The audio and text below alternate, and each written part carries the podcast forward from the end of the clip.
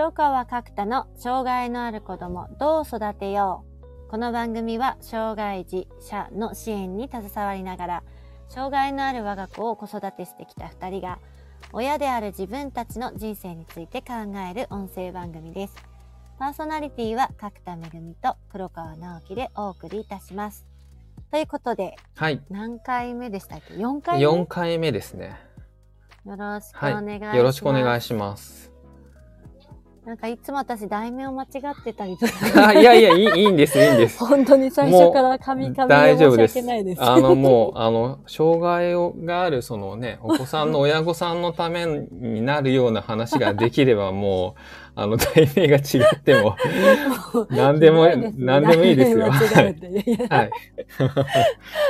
申し訳ないい。えいえ、とんでもないです。はい。どうでしたか？今週はって、あの、ね、いつも1週間に1回の収録なんですけど、今回はまあ、ちょっと早めにっていう形だったんですが、そうですね、連今週休、とかもありましたよね。そうです。今週はね、あんまりこれといったことはなかったんですけど、一つびっくりしたことがあって、はい。なんか子供が寝言で、なんか仕事してるんですよね。へ なんか物品をなんか一生懸命数えてて、ー。はい。その寝言でちょっと目が覚めたってことがありましたね。はい。びな、あの、頑張ってるんだなって思って。ってね。そうなんですよ。福祉就労とはいえ、やっぱり仕事は仕事なんだなって思いましたね。その仕事を頑張ってるっていう、はなんていうかな、姿を見るとどんな感情になるんですか？まだ経験がないからあれなんですけど。ああ、うん。ちょっと頼もしい気持ちになりますね。へー。子供の面影が今も残ってるんですけど、はいはい。そういう社会人としての一面をこう、しっかり持ってることが、すごく親としてすごい頼もしい気持ちになります。ああ、うんなるほど。いいはいですね、そうですね。え心配になったりはしますか？心ありますよね。いや、うん心配はあるんですけど、うんもう、一回就職しちゃうとやっぱり親が口出しできないんですよね。職場に。なるほど。うん、だからもう本人の自力をただ信じることしかできないっていうのもあるから、そっか。はい、だからそういうのも含めて、やっぱり高校出るまでの期間って大切なんだなって、こう、改めて思ってますね。ね。そうか。はいいやーなんかすごいですね。そうですね。学校の時ってほら、うんうんなんていうかな子供がうまく説明できない分親がちょっとはいはい。間に入って先生方とご相談して、なんかこう一緒に作っていく感じがあるじゃないですか。うんうんうんそうですね。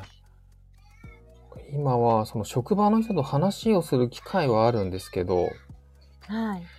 学校に対してその親が介入するようなもう空気ではないですね。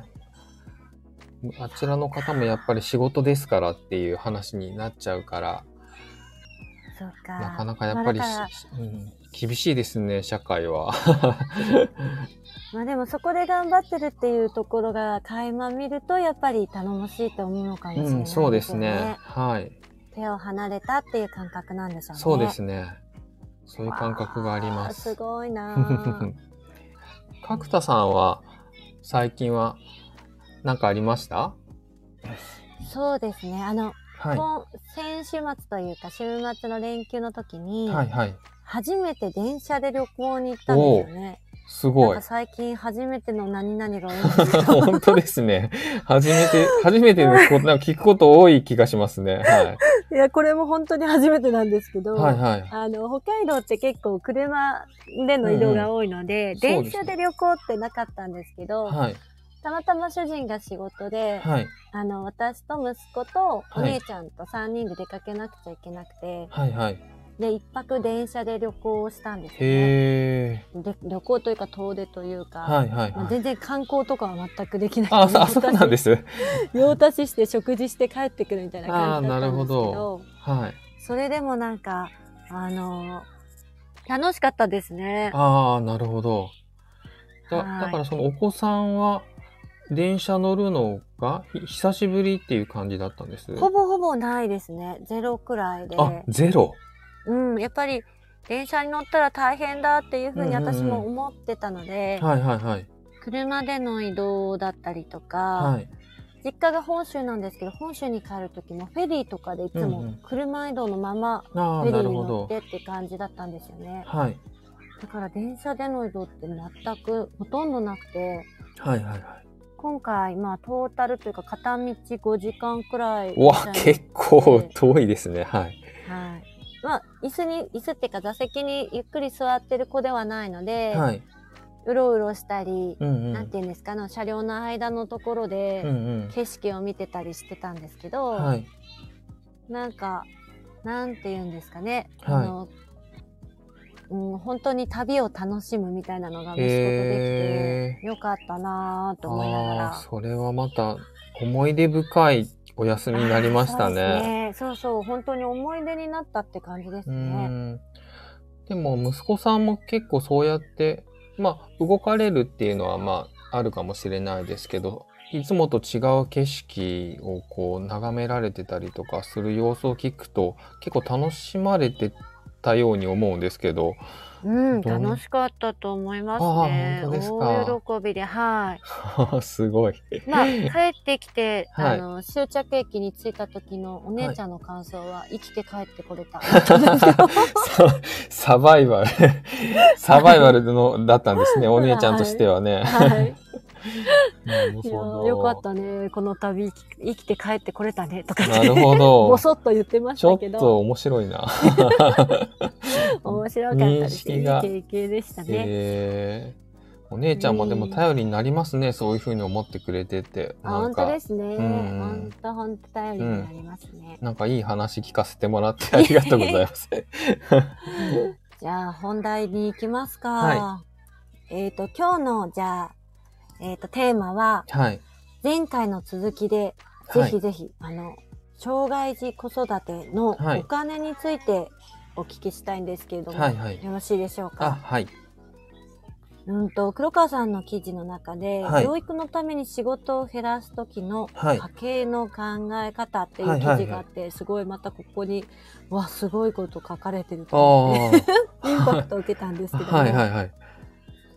収入が、はい。うんと、お仕事を、はい。まあ、変えたというか、パートとして働いてた時期にはい激減したっていうふうに書かれてますよね。はい、そうですね。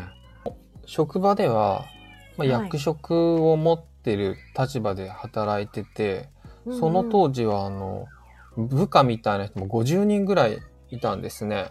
へーでそこからまあただのパートのおじさんみたいな感じにこう なったので、やっぱり収入としてはもう激減してでもそれはやっぱりその育児にどうしても時間が必要で、はいはい。まあ、そこはもう絶対その優先順位的には外せなかったのでまあ結局その育児にその時間を割いて仕事を減らした状態でどういう生活をができそうなのかっていうことをやっぱりどうしても考える必要があったんですよね。なるほど。はい。そこで、まあ、あの、この前もお話ししたように、その家計が、まあ、たちまち危ないわけじゃないですか。収入が減っちゃうから。はい。うそうやったことは一応2つあるんですよ。はい。一つは、その、家計のそのやりくりですかね。だからそのはい削れるところがないかとか、うんあとはその家計のその管理の仕方自体をちょっとこう、まあ管理の仕方っていうか今まで全然やってなかったんですけど、はい。まあ具体的にどういうことしたのかって言ったら、その自分のその通帳を引っ張ってきて銀行の、うん。で、そこにその水道代とか電気代とか保険料とか、うん。全部その銀行から引き落としにしてたので、はい。で、その中でちょっとこう削れるところをこう探したというか、その家計をその管理するときに、まあ、食費とか、その、うん。あの、電気代とか、その変動費っていうんですけど、はいはその、たそういうものを削ると、逆にちょっとこうストレスが増えちゃうからなるほど。だからその固定費からその削るっていうのがまあそのファイナンシャルプランの中では割とこう一般的なことらしくて、うんうんでその通帳の中に載っているものの中からまあ削れそうなものを探したっていうことが一つですかね。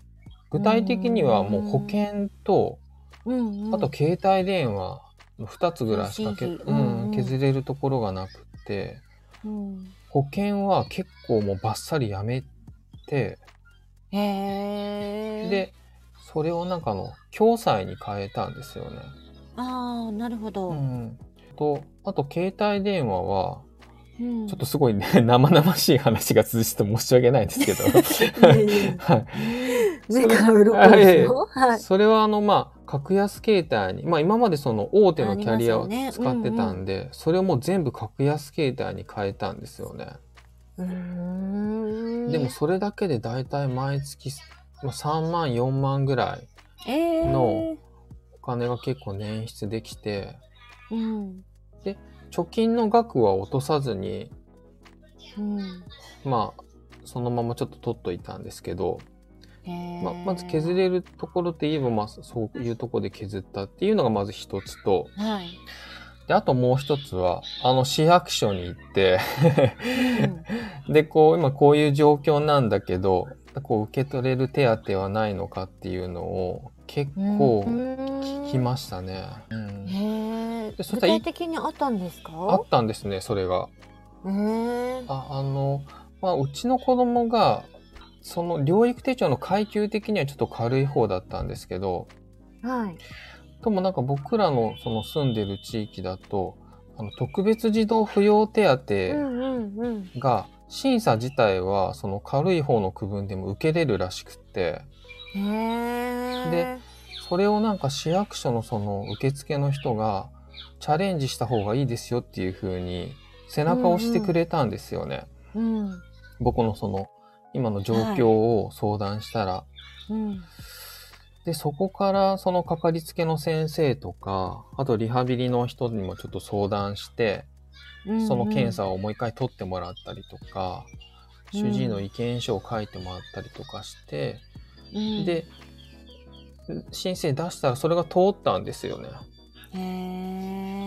だからその、もう本当リアルな額でトータルその見直しと市役所に行った分で、だいたい月6、7万ぐらいは、それで、いやー大きいですね。うん、そうなんです。賄えるようになったんですよね。で、そこの中から、その療育に、まあ、どのぐらい使えるのかなっていう、まあ、費用が、まあ、大体、うんうんまあ、1万とか2万は、まあ、なんとか削って使えそうだなっていうことになった時に、うん。まあ、その金額で、うちの子供がその使えそうな地域の、こう、その資源をこう探すと、まあ、家からすぐ通えるところにあったその個人の、というか、そうですね。そういうマンツーマン対応してくれる塾の人が、はあの、うちで見れますよっていうふうにまあ言ってくださったので。そこでなんかその、学校の勉強とか、うん一時はなんか注意課題に近いようなものさせてくれてたりとか。でしたね。はい。い。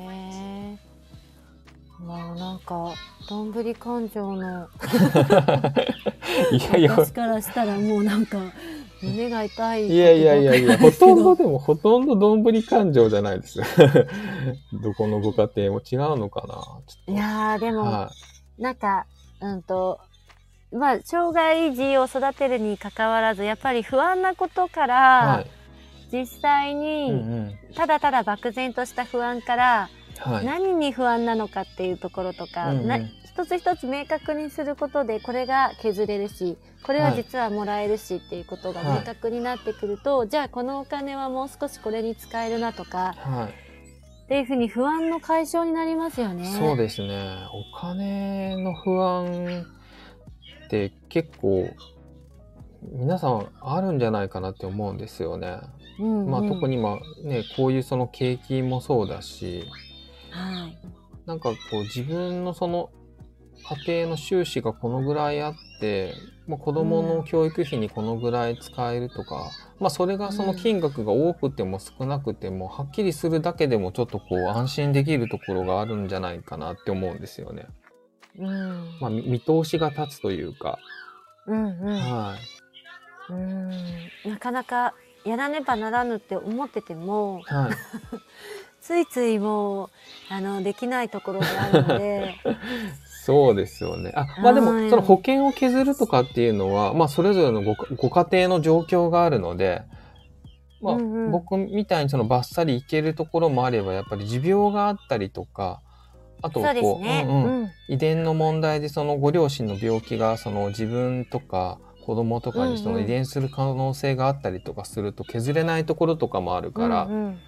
そうですね。まあ、あくまでもそのそういうケースもあるっていう風な話でちょっと捉えてもらえたらなとは思うんですけど、うーんはい。でも前回の話からやっぱり今回の話にかけて、はいそのどこに自分たちの人生の、まあ、うんお金の価値を持たせるのかってことも含めてすごい考えさせられるというかなんか黒川さんも子供にお金を残すのではなくて、ーはい。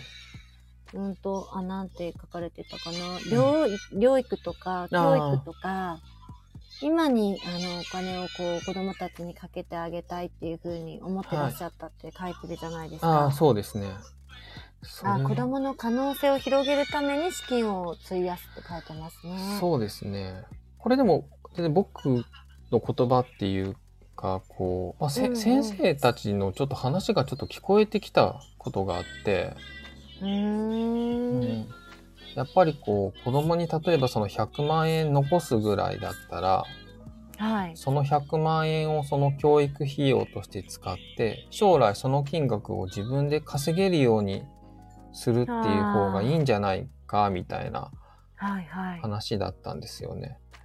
なるまあ、ほど。うちの子はまあなんとなくですけどまあ福祉就労はギリギリいけそうだなっていう感じだったので、うん。まあそういう決断をしたというか、まあ、お金をの残さないというか、うん。お金を残さずにその子供のその将来の投資として活用するっていう風にうん。決めたわけなんですけどうん。でもそこは多分いいろんな考え方があってもいいところなのかなっていう風にも思いますね。うん。うん、なんかその親もやっぱり年を取っていくからはい。元気なうちにその子供と思い出をいっぱい作るためにお金を使うっていうのも僕はいいかなと思ってて、うんうん。うん元気なうちに一緒に旅行に行ったりとかうん。そういう使い方もすごく価値があるかなって思いますし、うんうん多分皆さんその自分の幸せってこう子供との幸せってこういうことだなっていうのがやっぱりこう多様な考えがあると思うので、うんまあそういうふうに使ってもらうのが、まあ 使ってもらうのがっていうか僕のお金じゃないんですけど、僕があげてるわけじゃないんですけど、まあでも、はい。でもそういうことを考えること自体が割とこうんう幸せにつながるんじゃないかなっていうふうに思います。いやー、はいいいですね。いなんか、あの、私たちのテーマに、もう、ドンピシャの今回の話ですね。そうですね。そうですね。いはい。やー、すごい。でも本当に前回から今回にかけて、はいなんかこう、うん、考えさせられたというか、きっかけをいただいた気がします。ああ、いや、ありがとうございます。そう言っていただけると。いやーでもいいですね。なかなかこのお金の話って本当掘り下げて聞く機会がないので。そうですね。きう。うんん。まあ一番話しにくいですよね。そうですね。うんもちろん黒川さんがおっしゃってるように、一意見うん、そういうですね。ことではあるとは思そううんでです。けれども、はい。まあでも一つの参考程度にっていう。いやー本当に参考になりました。ああ、いえいえ、はい。ありがとうございます。ああ、いえいえ、こちらこそありがとうございます。じゃあ今日はまあこんな形で、はい。また次回ということはでい、、そうですね。はいも。ありがたい話ありがとうごああ、いえいえ、ざいまとんでも。ありがとうございました。はーい、じゃあはいまた、はい。さようなら。はい、さようなら。